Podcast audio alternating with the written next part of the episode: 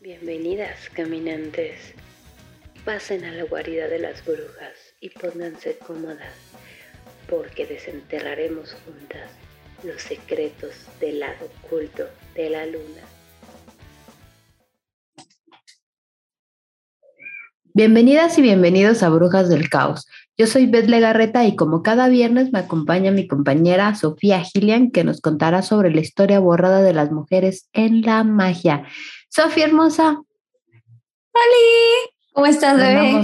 por acá otro viernes. ¡Yay! Viernes 3 de la mañana, horario de las brujas. Ahora sí lo retomamos, como lo prometimos, echando chelita y estando bien contentas, porque hoy vamos a hablar de un tema muy chingón, muy distinto a los temas que estamos tocando. Así que, ¿estás lista, oh. bebé? Listísima.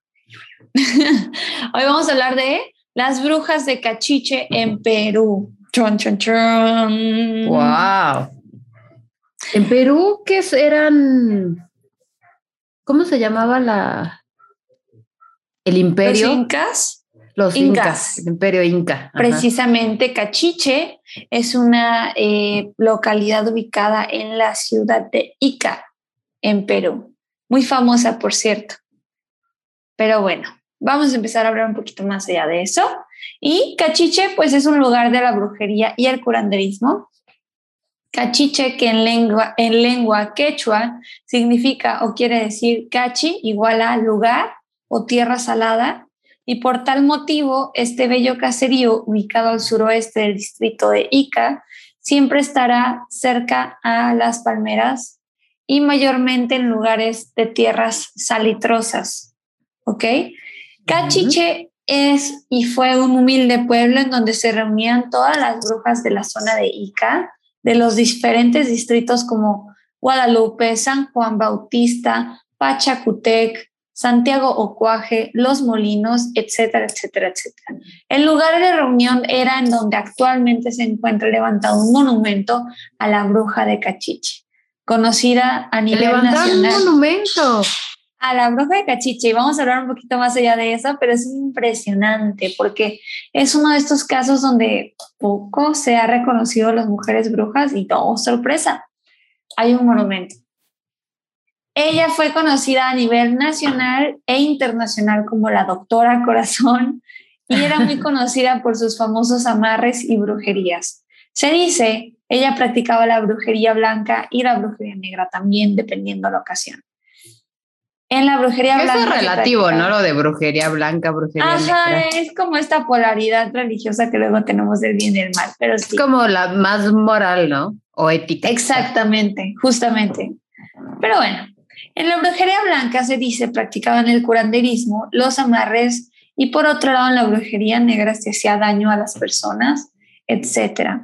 Según cuentan los lugareños, este mágico pueblo de Cachiche llegó a ser visitado por don Fernando León de Vivero, quien fue un importante líder político de la ciudad, que ocupó cinco veces el cargo de la presidencia de la Cámara de Diputados de Ica. Es por eso que se le conoce como el patriarca diqueño, pero bueno, ahora tú verás, ¿por qué estamos hablando de este señor? Pues precisamente este señor es el responsable de poner tal monumento. Y es que don Francisco León de ¿Es bueno o malo? Es bueno, es bueno, la verdad es que es bueno. Vas a darte cuenta de algo. A ver. Se le conoce como este patriarca pequeño porque don Francisco León de Vivero, a la edad de 14, 15 años más o menos, donde era un muchachito quien tenía bastantes problemas para articular frases completas, tenía problemas de habla, tartamudeaba, le costaba mucho trabajo llevar, llegar a tener una conversación pues estaba ya desesperado por resolver esta situación y llegó a manos de la bruja, quien se dice lo curó y además le augurió, auguró, perdón, un, un futuro profesional pues bastante prometedor. Al fallecer se dice, la bruja, el líder político encomendó a construir un monumento en honor a la bruja que le devolvió el habla, ya que ambas predicciones se cumplieron, tanto la onda de que se iba pues a ser más hábil en el habla y que además iba a ser un político bastante destacado. O sea, ¿qué tan, ¿qué tan hábil en el habla que llegó a, a destacar en la política, que es bla, bla, bla, bla, bla, bla. Exactamente, y que aparte, o sea, imagínate que un político le reconozca algo a, a una bruja.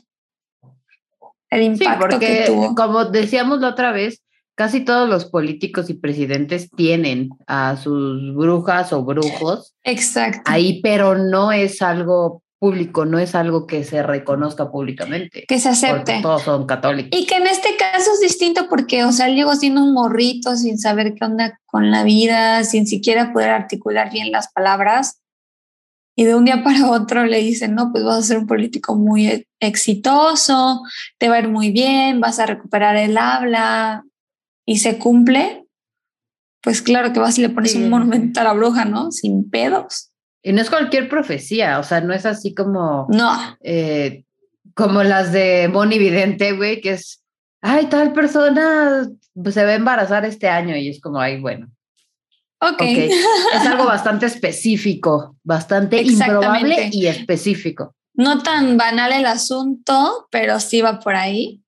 Pero bueno, se dice este monumento está compuesto por un búho, que significa la inteligencia, la sabiduría de las brujas, la magia blanca, y por el otro lado, la bruja que sostiene este monumento sostiene una calavera, que significa la maldad, la hechicería, la brujería negra, el la oscura hermana. Y se supone que los, brazos de esta bruja está en forma de una letra V que significa victoria y veneración. Esta bruja solía usar un pedazo de guarango que podremos entender que es un árbol muy conocido por la zona, que con un, comúnmente se le conoce como el algarrobo en el norte o árbol milenario, por los muchos años que suele vivir, el cual se dice le hacían girar en forma de compás por los fuertes vientos que provocaban las brujas.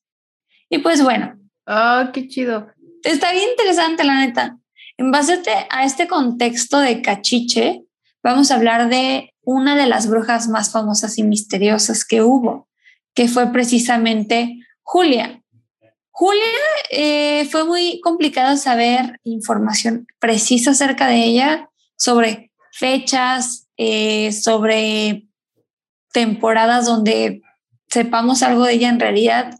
Ella fue conocida por esta situación de este señor político que mencionamos anteriormente y apenas hizo visible por su relación con él, ¿no?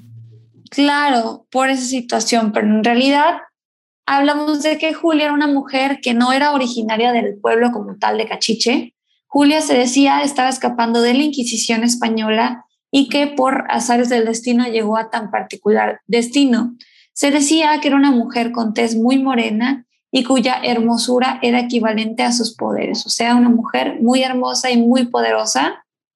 Y pues bueno, uno de sus grandes poderes era extirpar los males del cuerpo y atraer al ser amado en menos de un día. En menos de un día. Uh. En menos, ¿qué, qué eficiencia, ¿eh? Sí, la neta, sí, ella, o sea, puedes decir, si no llega en un día al ser amado, te devuelvo tu dinero. Claro, acá una, un año cortejando el bate, mira. Sí, nada más, mandándole acá este, flores, pastelitos. Exactamente. Pero bueno, durante aquella época de la Santa Inquisición, las personas que practicaban la brujería se vieron perseguidas, como lo mencionamos en el episodio de las brujas latinoamericanas, ¿recuerdas? que es el segundo, véanlo, véanlo. Yay, escúchenlo, véanlo, como gusten, en Spotify, en YouTube, en Apple Podcast, donde se... Descarguenlo. Paréntesis comercial. No comercial, en realidad no es comercial, pero bueno. Pero bueno, durante esa pues, época de la Santa Inquisición, las personas que practicaban la brujería se vieron perseguidas durante muchísimos años y quienes vieron como alternativa venir al nuevo mundo pensaron que así no serían perseguidas, pero oh sorpresa, América como colonia de España tenía que cumplir las mismas leyes, motivo por el cual tuvieron que refugiarse dispersándose en diferentes lugares del Perú, entre ellas pues Cachiche que fue a lo largo del tiempo un lugar ideal para realizar reuniones prohibidas, aquelarres. Ahora sí que fue un sitio de conocimiento y fue un sitio de unión entre las mujeres que practicaban la magia, siendo entonces un enorme bosque de guarangos. Sí, se me hace súper chido. Imagínate qué hermoso y en el bosque. En el bosque, porque La, la, zona de Cachiche funcionó muy bien porque, como se dice, estos algarrobos, estos árboles, eran muy frondosos, les permitía a ellas tener sus reuniones, sus aquelarres, sin que la gente se dé cuenta, además de que es una localidad pues algo alejada en sí. Privacidad. Necesitamos un lugar así, mana. Urge, urge. Desafortunadamente con el tiempo el bosque pues fue talado de manera pues bastante apresurada como siempre suele pasar, considerando pues que el combustible de importancia durante ese tiempo era la leña y el carbón, tanto como para la localidad, para barcos y trenes a vapor, etcétera, etcétera. Al no haber más bosque, los terrenos libres fueron convertidos en terrenos de cultivos, de agricultura, habitados por agricultores quienes se organizaron y formaron el actual caserío de Cachiche. O sea, Cachiche lo que es hoy en realidad ya es polvo como tal y no un extenso bosque como antes. O sea, capitalizaron el terreno al final del día. Se lo quitaron a la naturaleza y lo usaron para ganancias. Pues fue como lo que les quedó. Siento que es de estas, eh, siento que son de estas localidades muy desafortunadas que viven el despojo a primera instancia, así tal cual. Sí, claro, o sea, la, manera en que el sistema del capitalismo se está adueñando de la tierra y nos la está quitando como seres humanos es horrible, es horrible, es de miedo. Porque aparte, no hay para dónde correr. No. Literalmente no hay para dónde correr. Y por ejemplo, a la gente de esa zona, pues, ¿qué les queda? Pues dedicarse a la agricultura, o sea, resolver, porque al final de cuentas es como de, pues no me puedo estar preocupando por el medio ambiente por una parte y por otra parte sí, porque es lo que conozco y es lo que respeto. Y por otra parte hay Pero pues tengo que comer, exactamente. Exactamente, pero bueno, les voy a hablar mucho de leyendas en la zona porque en sí es un pueblo de brujas como tal.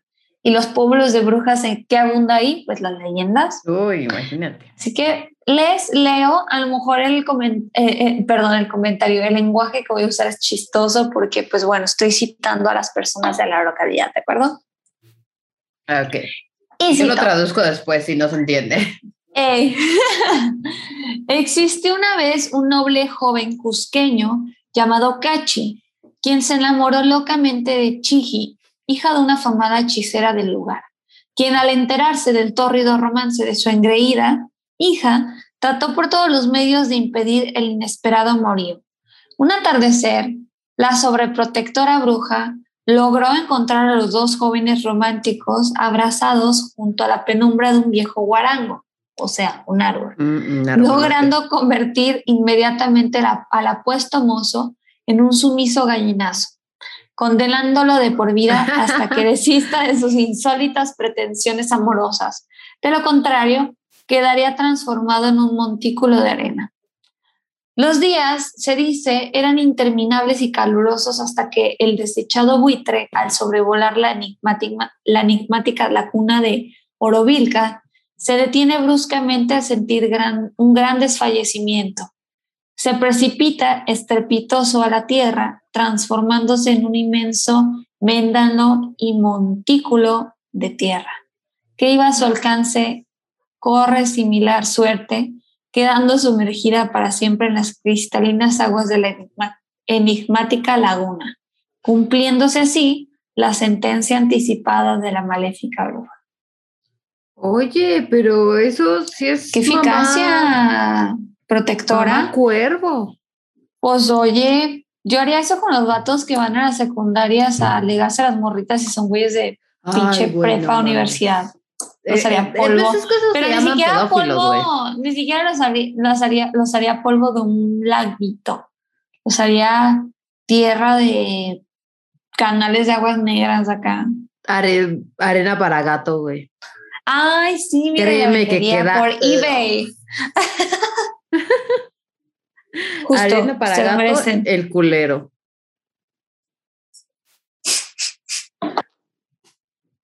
Ay, amiga, ya. Olor a natural. Ay, no, mala. Es que me imaginé la arena para gato con todo y portada. pues, idea millonaria, nada más digo. Y ya me imaginé la cara del güey que iba a salir ahí, pero no lo puedo decir. en fin. Rix. no, mi ex. Anyway. También. Varios, varios pueden quedar. Hay varios, caben varios, la neta. Se dice que este parque, porque hay un parque que fue fundado en 1887 por este señor político, fue en agradecimiento por esta bruja tan famosa de Cachichi, por haber pronosticado su futuro profesional y político. Y pues bueno, de acuerdo con los ancianos de Ica, que es esta ciudad, se albergó eh, incontables mujeres que poseían poderes sobrenaturales. Los lugareños mencionaban que estos poderes servían para extirpar los males, al igual que lo que hacía pues Julia. Mm.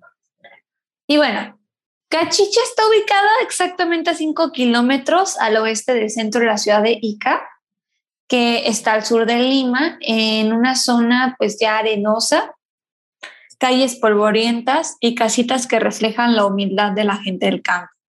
O sea, ya zona no pavimentada, básicamente. Sí, una zona rural, literalmente, donde la gente trabajadora se dedica a sus parcelas, a la crianza de sus animales y siempre aguantando pues el imponente sol en esta zona. En Cachiche, a pesar de todavía tener este problema pues de que la agricultura se ha ido como que comiendo a los árboles, aún así abundan estos árboles tan llamados árboles de guarango y una que otra palmera que es justamente uno de estos árboles que encierra uno de los misterios del lugar, la famosa palmera de las siete cabezas, que se dice en las noches de luna llena parece cobrar vida según los relatos de la gente. La entrada del oh. pueblo está este monumento a la bruja, donde sobre un árbol de guarango da la bienvenida. No deja de llamar la atención la enigmática figura que pareciera decir algo con su posición corporal, un mensaje muy lleno de misterio. Muy cerca, del, ah, muy cerca hay otro árbol de guarango con el letrero de cachiche, el cual, según los lugareños, es capaz de cumplir deseos. Pero bueno, voy a relatarles una historia que me encontré por ahí en el mundo maravilloso de Internet sobre una señora preciosa que se llama Marta Lima, de 54 años. Yay. Así que nos va a contar un poco sobre la historia del lugar. Y cito.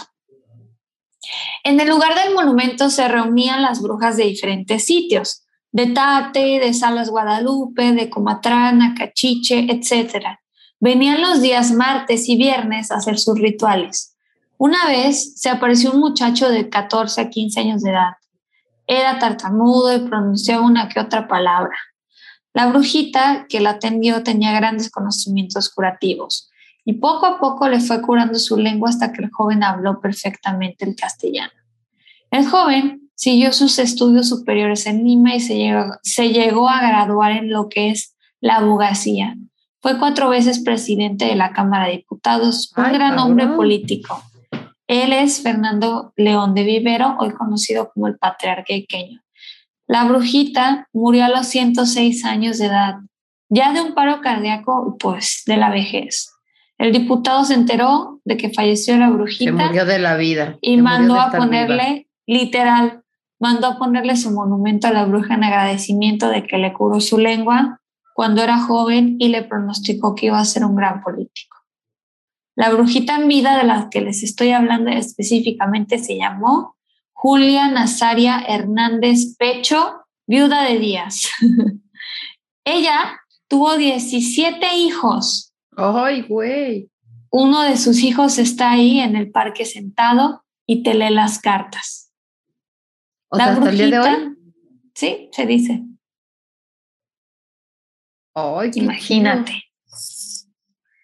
Imagínate. Ahí mismo en este parque hay una piedra enorme que dice su mensaje.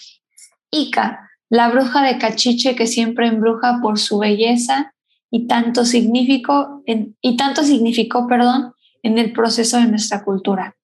La brujita era bella y con su belleza atraía a los hombres y los curaba. Ella era una bruja muy buena, era conocida internacionalmente como esta doctora corazón.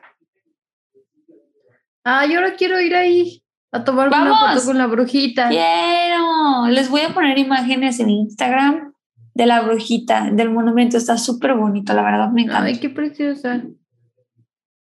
Está súper padre. Y pues Todavía bueno. dicen que la magia no existe. Ay, o sea, ¿cuántas pruebas necesitan? ¿Cuántas?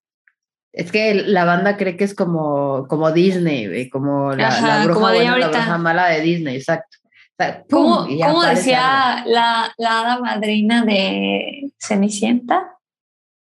Chalacadula, chachicomula. Siete Así, palabras de magia que son. Ay, ojalá mis problemas se arreglarían tan chido. Ay, la neta, sí. O sea, yo no tendría problema con que fuera así, desgraciadamente así no, No funciona. es, así no funciona este pedo. Pero de que hay magia, pues hay magia. Y pues bueno, los días de la gente en este maravilloso lugar transcurren mezclados entre sus actividades normales de campo y ganadería y este marcado ambiente raro y marcado por el hecho de la magia, de las brujas y de convertirse en un refugio de las mujeres en la Inquisición. Claro que hay pues muchísimas historias respecto a eso y vamos a leer a un señor llamado Henry Aquije de 38 años, el cual les leo. Una noche fui a traer agua, me venía con mis galones y mi cuñado iba y se cruzó conmigo y me dice, ¿no te ha pasado la voz esa que pata que va allá? ¿Cuál pata? Le respondí. Ahorita ha pasado, me dijo. vaya. "Ey, ahorita me ha pasado, me dijo. Yo dejé mis galones y nos fuimos a ver quién era. Mi cuñado lo, lo podía haber parado en una losa deportiva que había antes por ahí, junto a unos árboles de naranja. Él me decía que ahí estaba, pero yo no los podía ver. Solamente escuchaba que sonaban las tablas de los asientos de la losa. Mi cuñado me decía que se estaban dando vueltas en el aire. Es que allí, allí falleció un muchacho que era equilibrista.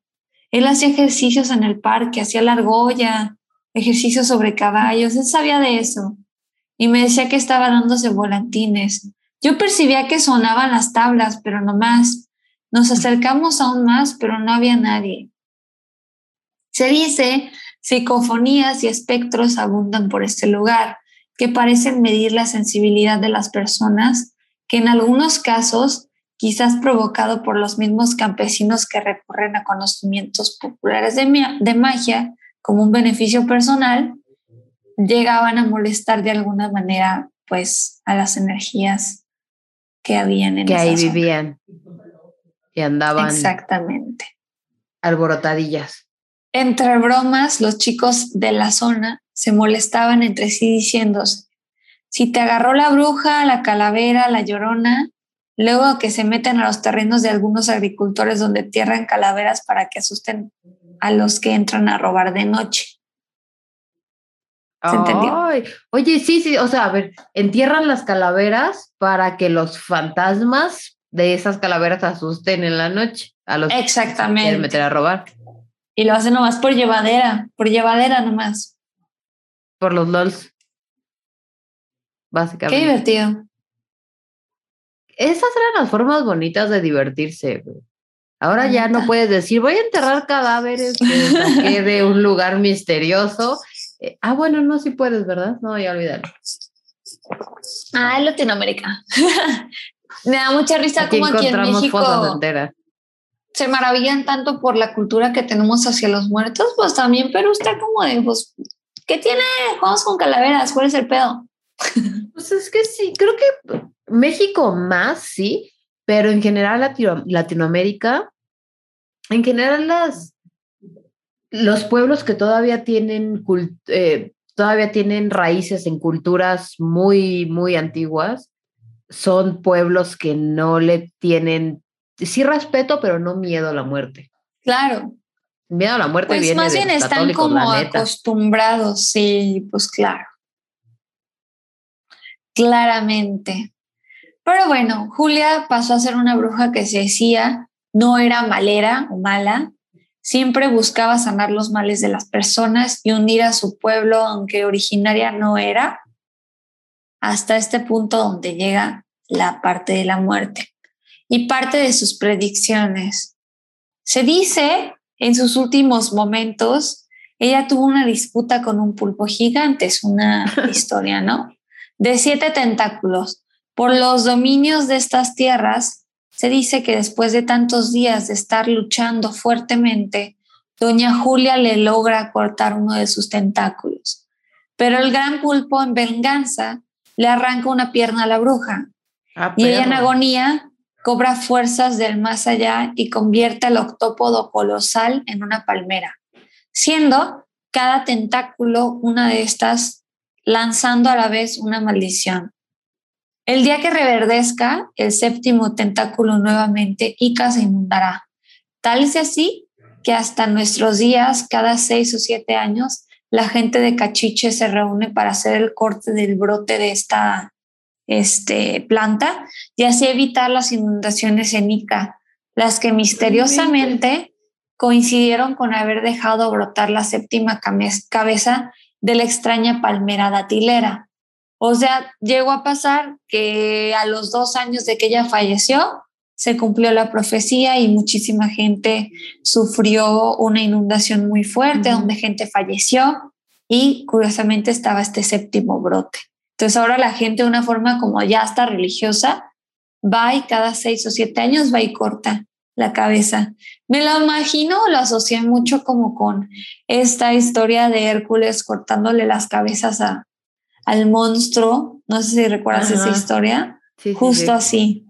Seguía y cortando y cortando y cortando, pero al mal en Pero sí qué sí. interesante, güey. Deberían de, no sé, poner todo en plástico y no cortarla. a ver, na- nada más por, por curiosidad ver qué científica. pedo. Sí, a ver, si, si No, se vuelve a hay inundar, sí fotos. es como, no, ya, este pedo. Hay fotos de la palmera y las palmeras no son como normalmente las palmeras son, palmeras son, perdón, sino que están, hay algunas que parecen como serpientes en el piso, están muy chistosas. Wow. Ahí les dejamos la foto en nuestro Instagram. Yes, yes, yes, está muy interesante la neta, sí me gustó el lugar, me gustaría conocerlo, pero bueno.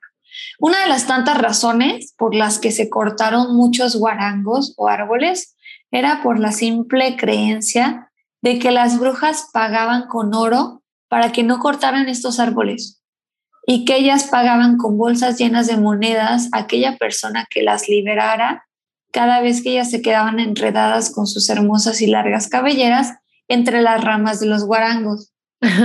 Porque era algo que pasaba muy seguido, aparentemente. Güey, güey, güey, oh, no. se me atoró la trenza, güey. Y los rancheros de, esta es mi oportunidad, güey. Con las tijeras. Bien chidos. Yo lo haría. Yo se las des- desenredaba. Me Pero dieran si les oro tienes que no. estar pagando, mejor traes tú tus propias tijeras hechas de oro para cortarte la trenza. Imagínate qué chinga. Desenmarañar todo. La vida es difícil, mana. Sí, y si por no es eso traigo la difícil, greña cara. corta. Por eso traigo la greña corta para no atorarme entre los guarangos. Exactamente, esa es otra opción. Opciones hay, pero bueno, yo creo que cuando tienes mucho oro puedes pagar por esas cosas. Simplemente. No sabes en qué gastarlo. A veces así es esto del abarrote. Pues bueno, por eso con el transcurrir de los años, la historia atrajo muchos leñadores de sitios aledaños, quienes esperanzados en encontrar oro dentro de los guarangos, devastaron bosques enteros. Definitivamente no hay una relación directa entre las brujas y los guarangos que no escape los mitos, pero lo que sí es bien cierto es que el guarango aparenta ser una planta sobrenatural que vive en un desierto y que es un madero seco, fuerte y capaz de sobrevivir bajo el sol calcinante, en donde aparentemente la vida es sostenida por un vuelo de magia. ¡Ay, qué bonito! Me encantó. Terminando esto, voy a googlear los guarangos y también les ponemos la foto en Insta. Sí, neta está bien padre. Las fotos del parque, las fotos de los monumentos y por ahí de la señora brujita también que mencioné, que habla un poquito de su localidad, porque se me hizo muy bonita parte de su, su estilacho, se me hizo chido.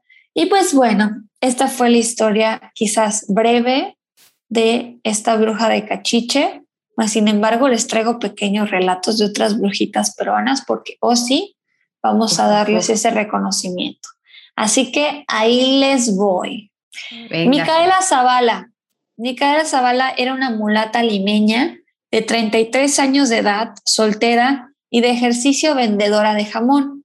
Se dice, fue convicta y confesa con auxilio del torno de ser acusada con tener pacto con el diablo, quien la ayudó en la preparación de los brebajes y hechizos para que los hombres cayeran rendidos a sus pies, según comentan.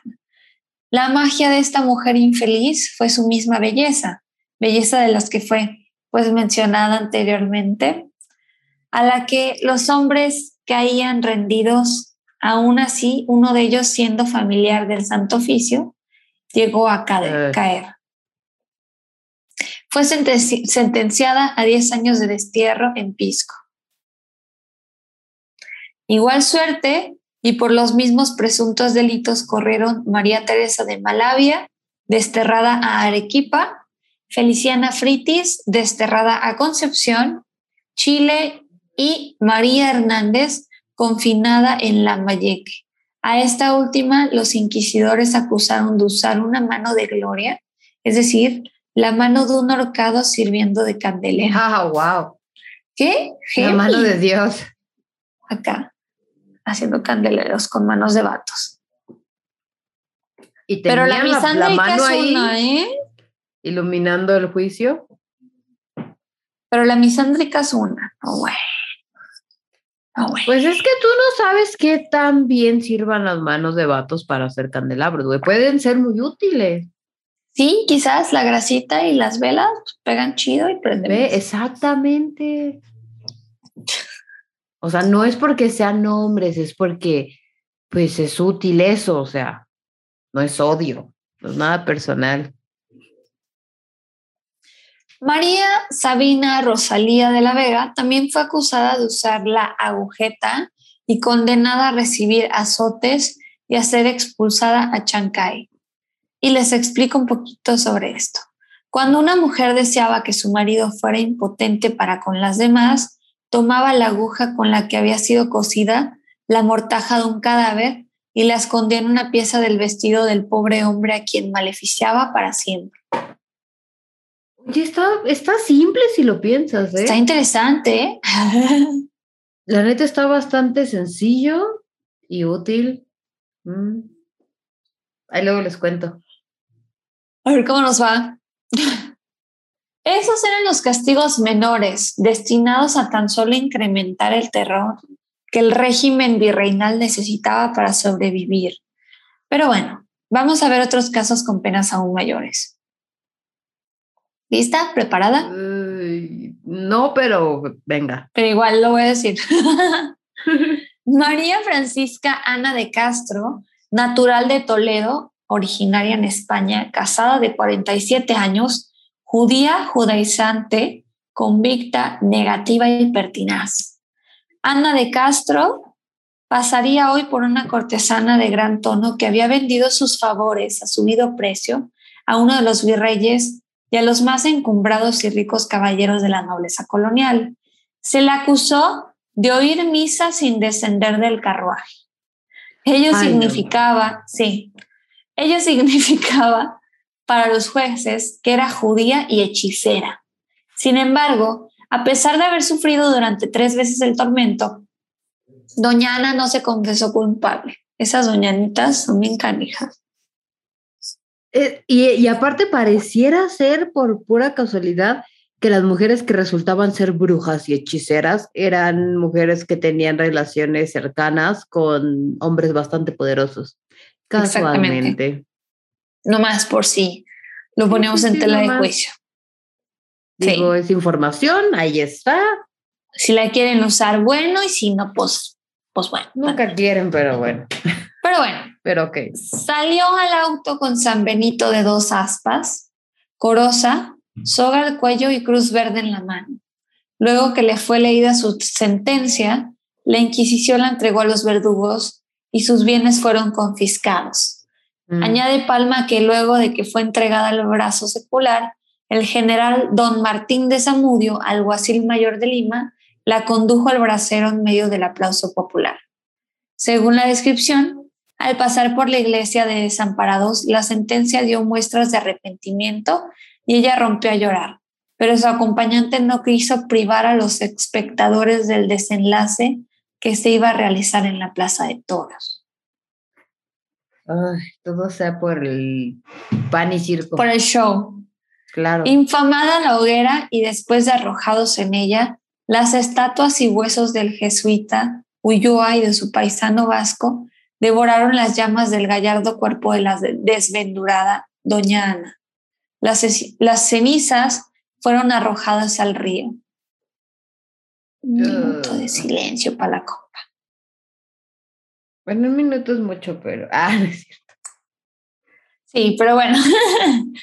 María de Santo Domingo, Beata Dominica, natural de Trujillo, de 20 años de edad, conocida con el apodo de la dedos pegados por tener una imperfección física, afirmaba que era castigadora de demonios, que había sacado del purgatorio tales y cuales almas fingían revelaciones, éxtasis y visitas de la Virgen.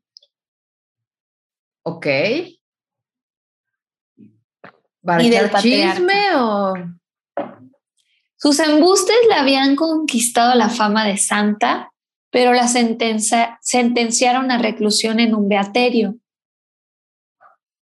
Simplemente era una mujer, era una mujer para mí, a mi ver. Un beaterio era como una especie de mm, donde están las monjas, por así decirlo, no me acuerdo cómo se llama. Sí, suena como de beata, ¿no? Beato, ajá. Exactamente, la reclusión en un beaterio. Suena horrible. Pues no sé, pero prácticamente a mi parecer una mujer que era medium y la castigaron por eso. Así. Como suele suceder. Y sigo. triste. Deberíamos invitar a Borre para que diga este, datos importantes y bonitos de animalitos. Urge, urge. Doña Inés de Velasco natural de Sevilla de 35 años de edad, fue juzgada por haber escrito varios cuadernos de revelaciones místicas en los que la Inquisición descubrió 78 proposiciones heréticas y malsonantes. Decía que con la Virgen y los ángeles mantenía frecuentes coloquios y que, que un solo jubileo sacó 5.000 almas del purgatorio. Leonor Verdugo. jubileo? pues como una reunión de almas. pachanga. Eh, pari loca. Desmadrín. Eh, por ahí va. Leonor Verdugo, mestiza, viuda y de 40 años, natural de Chuquisiaca, fue acusada de fingir hechizos con hierbas, fingir, o sea, aparte, fue acusada de fingir hechizos con hierbas y calaveras y por ello fue sentenciada a recibir 100 azotes y tres años de encierro también en un beaterio. O sea, ¿la castigaron por no ser bruja? Ajá, por fingir, por mentirosa. Y, si, si lo hubiera hecho de verdad, también la hubieran castigado. Iban a ser 200. Chale. Pues déjenla, estamos haciendo roleplay. Déjenla hacer. y sigo. Nada. Ana María Pérez, mulata natural de Cuenca, por haber fingido ser profetisa, tenido éxtasis y creerse santa desde el vientre de su madre, fue sentenciada a 200 azotes y 5 años de reclusión. Ok. Ya ni siquiera sé qué decir, güey, que no hayamos dicho ya mil veces. No. ¿No? Ok. Ok. Y luego, Y pues bueno, sí voy a seguir con una lista interminable, pero nos, daremos cuenta de que la Inquisición en América también estuvo bien dura y poco se habla de eso. Poco, muy poco.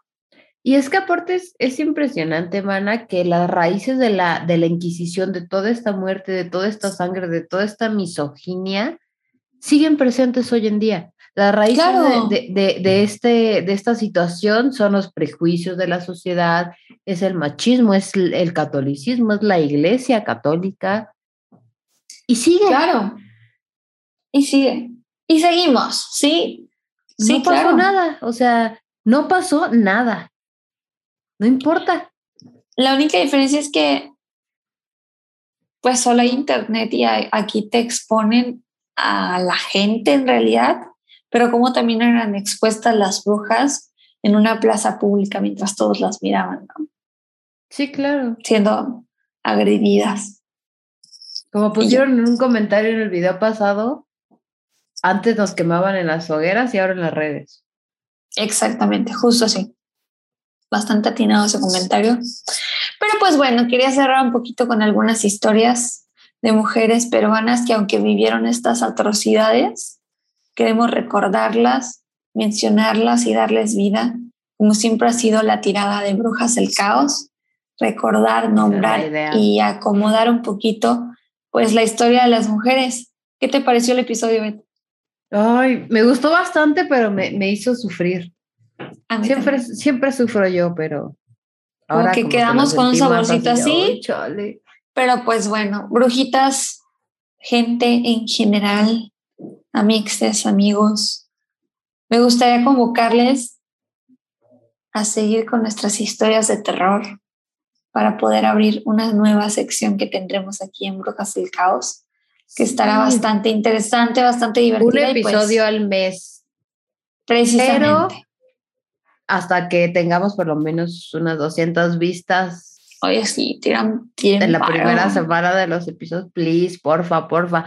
Veanlos muchas veces y neta, vamos a empezar no solamente con historias, también queremos meter algunos otros temas, magia natural, explicar cosas más chidas una vez al mes, pero pues cuando lleguemos a los 200 views por video.